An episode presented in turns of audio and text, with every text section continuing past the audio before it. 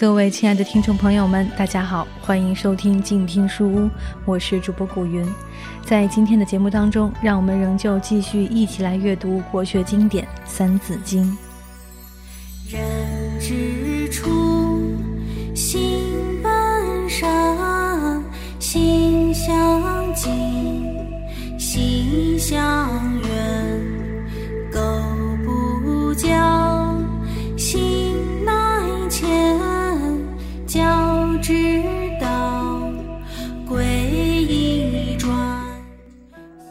昔孟母，择邻处，子不学，断机杼。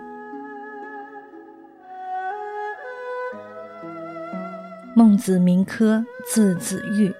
小的时候家里很穷，只有几亩薄田。父亲季公义在孟子三岁时就外出谋生计，以后就音讯皆无了。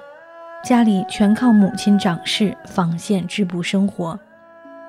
孟子家住今天山东省邹县乡下的一个小村庄，村庄不远处是一片坟地，总有送葬出殡的人在那里吹吹打打。孟子好学，看了以后回来就学人出殡、打幡、哭丧祭拜。孟母非常担忧，小孩子从小就学这些事，将来可怎么得了？于是决定搬家，给孟子换个环境。孟家迁到了庙户营，这里是个大正殿。母亲的原意让孟子多长一些见识，开阔眼界，但这里十天赶两个集场，喧闹异常。孟子倒是兴高采烈，看了回来，不是用棍子挑两块石头学卖菜，就是用木头做刀子，比比划划的学杀猪。孟母觉得不对劲，近朱者赤，近墨者黑，这样下去怎么能行呢？于是决定再次搬家。这一次，孟家搬到了阴历渠畔，隔壁是个学堂，周围都是读书人。孟子每天都看到上学的人举止文雅、落落大方，也学着读书言礼。孟母这才放心下来。这就是孟母三迁的故事。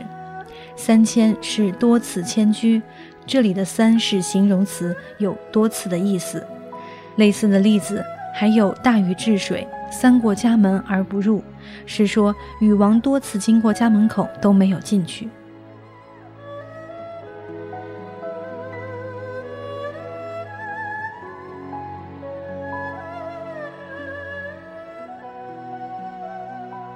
孟子十分聪明，上学以后什么东西都一学就会，慢慢就觉得学堂的课实在没有意思。有一次，孟子一连三天没有上学，早上出门说去上学，下午还准时回家。孟母以为他是放学了，三天不去学堂，老师不放心，派人到家里探问，看孟子是不是病了。这下子孟母才知道儿子逃学了。下午孟子又回来了。母亲问他去哪儿了，孟子回答说上学去了。孟母大怒，拿起剪子就把织布机上的经线骑着机杼给剪断了。这一下孟子害怕了，因为他们家维持生计的唯一来源就是母亲织的布。孟母让他将断了的线头全部接上，几百根经线全剪断了，哪里还接得上？孟母于是将道理讲出来：读书与织布一样，不能截断。截断了就连续不上了，即使能连续上，但织出的布满是疙瘩，还有人要买吗？你贪玩逃学，荒废时光，怎么能学到安邦定国的本领呢？千万不要走你元祖孟西子的老路，给祖宗丢脸抹黑。孟子的元祖孟西子曾任鲁国的司空。有一次陪鲁昭公出访楚国，楚王在郊野举行盛大的欢迎仪式。孟西子因不学无术，不知如何言礼，急得满头大汗，自己丢丑不算，还给鲁国也抹了黑。以后孟子的高祖才拜孔子为师，成为七十二贤之一。孟子这才明白了自己的身世，他痛下决心，刻苦学习，终于成为了道德高尚、学识渊博的雅圣。这就是“子不学，断机杼”的故事。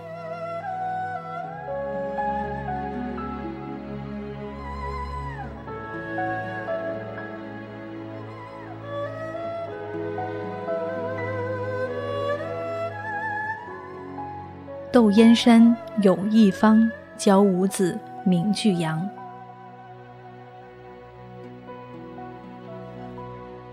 窦燕山名禹君，北京幽州人。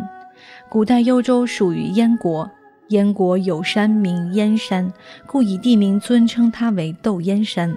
就像诗圣杜甫住在京兆少林，被人称为杜少林一样。窦燕山是五代后晋时的人，年轻的时候不学好，做生意欺行霸市，缺斤少两，昧心行事。虽然赚了钱，但直到三十岁还没有子嗣。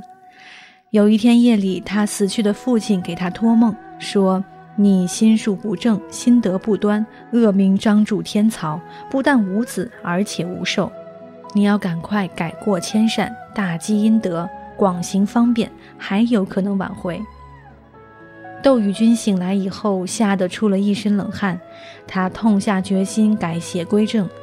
从前之恶不敢再犯，并且广行善事，在家里兴办义学，积德行善，克己利人。一天夜里，又梦到他父亲对他说：“而今因功浩大，善名彰著天曹，后有五子齐登科甲，而寿至八十九岁。”他醒来之后，行善更为积极，后来果然生了五个儿子：义、言、侃、尔。西窦家教子有方，比如他的家庭之礼都按照古礼进行，家中男不乱入，女不乱出，男耕女织，和睦孝顺，所以才有五子连科。其中大儿子做到礼部尚书，二儿子做到礼部侍郎，其余三子也都做了官。侍郎冯道赠诗曰：“燕山窦十郎。”教子以一方，临春一诸老，丹桂五枝芳。上面这两个例子说明，做父母的教育子女，第一要善于教育，第二要持之以恒。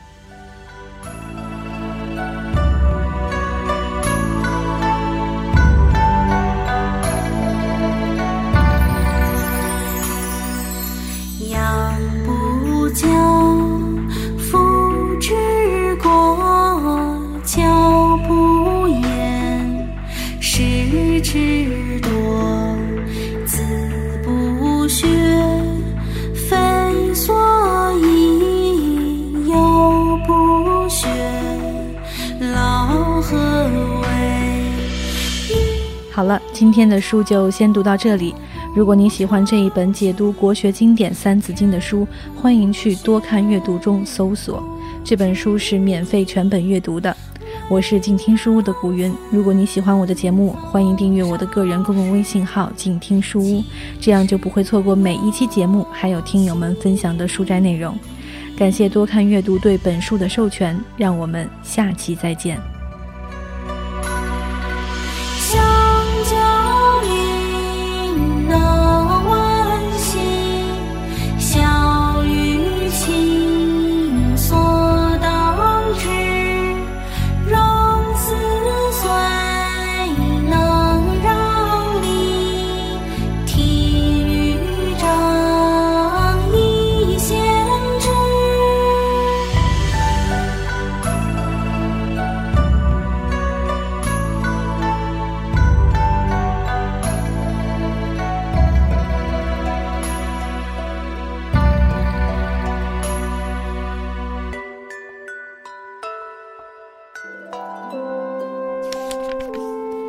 读书是我们了解世界的方法，也是我们每天最好的娱乐。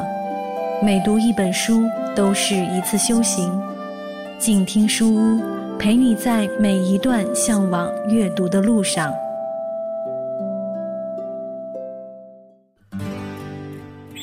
远方自由的雪山，我们要走多远？在沸腾的世界中，哪里有长满苔藓的清泉？在一世枯荣的树下，你是否看过日落时金黄色的海？漫天飞雪的时刻，你愿意和谁围坐在炉边，谈谈心事，聊聊天？公众账号搜索“静听有声工作室”，很期待在那里和你相遇。